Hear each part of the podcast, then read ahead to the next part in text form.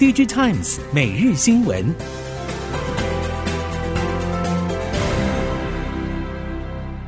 听众朋友们好，欢迎收听 DigiTimes 每日新闻，我是翁方月，现在为您提供今天的科技产业新闻重点。首先带您关心，AI 热潮持续延烧，NVIDIA 日前宣布超级 AI 晶片 GH 两百、通用伺服器晶片 L 四零 S 等新品即将量产，有导入新型高频宽记忆体与 CPU、GPU 一直整合。台积电的 CoWoS 先进封装仍然不可或缺。值得注意的是，全球第二大半导体封装和测试服务厂艾克尔则祭出明确的类 CoWoS 先进封装产能扩充计划。封测业者透露，今年初艾克尔 2.5D 先进封装月产能大约三千片，预计今年底、明年上半提升到五千片，明年底则力拼七千片的倍数成长水准。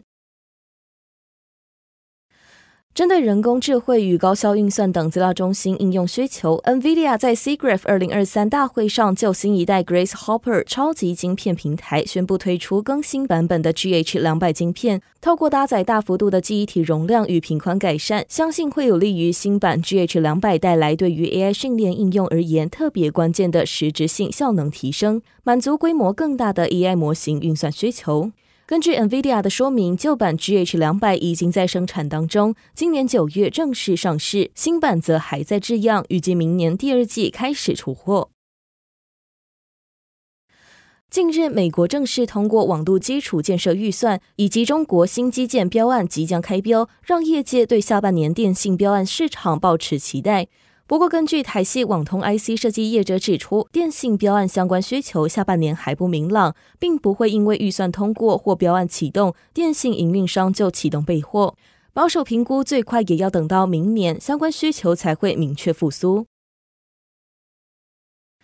台系 IC 设计业者积极布局电信标案市场，除了看好各国推进 AIoT 应用，投入大量预算建制基础建设之外，也因为这类应用需求相对稳定，进入门槛也高，只要能够打进市场，就能够确保一定的营收基本盘。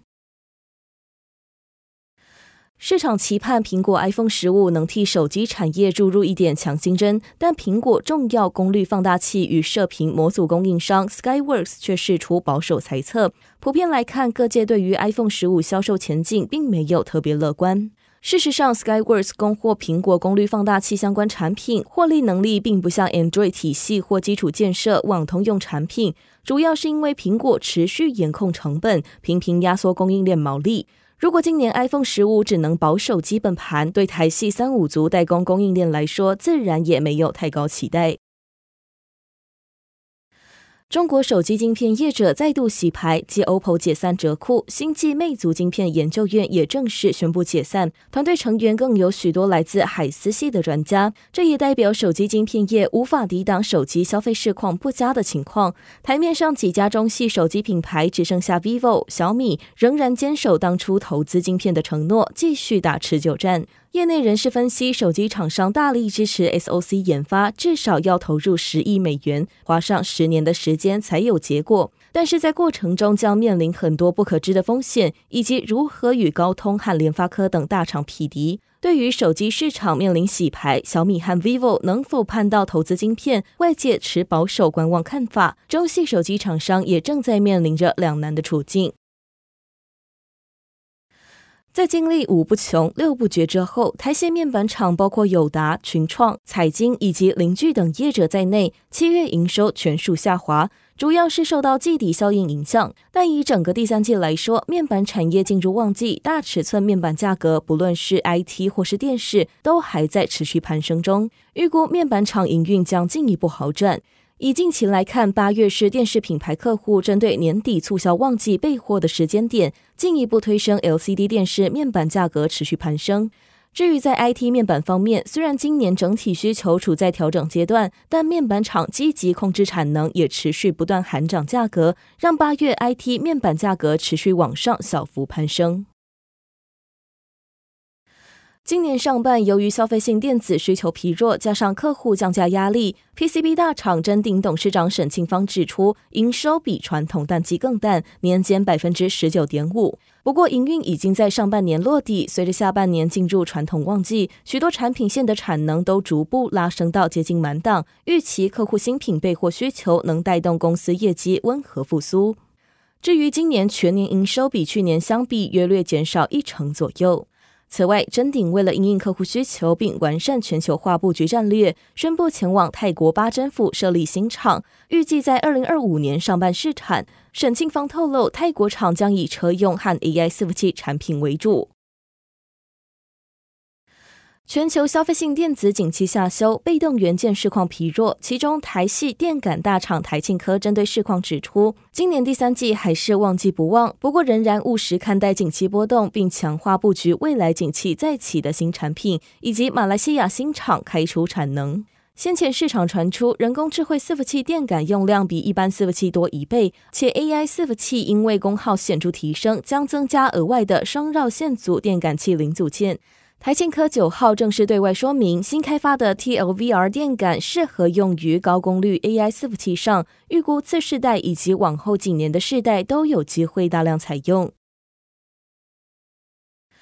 人工智慧带动资料治理意识提升，巨视以往被客户认定就是建知 IT 系统的厂商，能见度并不高。近期则转为着重资料治理服务，去年推出资料及产品顾问服务，客户横跨政府、金融、制造等对资料处理有高度需求的产业。不过，巨视科技指出，管理不同种类的资料必须用到资料仓储，但估计不到只有百分之五的政府单位备有资料仓储。巨视科技执行长暨创办人颜良修观查金融业是许多新兴技术的领头羊，资料分析也是业者基础建设的一部分。不过，缺乏预先定义资料模型的非结构化资料，也还是有待业者挖掘，作为生成式 AI 炼金的矿脉。台积电董事会九号正式批准携手博世、英飞凌和恩智浦共同合资，在德国德勒斯登设立十二寸厂，预定明年下半开始兴建，二零二七年底量产。台积电将把最先进技术留在台湾，因应客户需求，把部分产能扩散到国外的做法，象征 Hub in Taiwan 的时代来临。有意见认为，当厂商有能力创造技术门槛，甚至是技术领先者之后，台湾应该要成为区域以及国际产业分工体系网络的指挥中心，由台湾的总部进行资源调度、风险应变、预测与决策，朝 Made by Taiwan 或 Hub in Taiwan 转型。面对全球净零趋势，台泥透过减碳、增绿两大策略进行产业转型。谈到净零策略，台泥总经理程耀辉出席论坛时表示，除了进行水泥制成减碳，也积极发展能源事业。针对未来三年发展，已经在再生能源、电池、储能等领域定定装置及产量目标。值得注意的是，先前台泥宣布旗下电信公司能源科技，预计今年第四季将原本生产高钴以及低镍电池的南科一厂拆除，重新规划，配合全面自动化设备换装。能源科技将加速营运转型与智慧生产，全力瞄准精密研发与制造的高镍动力电池，锁定电动飞行器、电动超跑、电动重机等高阶应用，以便在日本、韩国以及中国等国际竞争中区隔定位。随着减碳变成营运压力，制造业打造绿色供应链势在必行，但过程更需要相关机械设备业者努力发展具备节能减碳的智慧设备，以陆续取代传统设备，达成节能奏效。预期将会成为接下来的企业生产设备采购标准之一。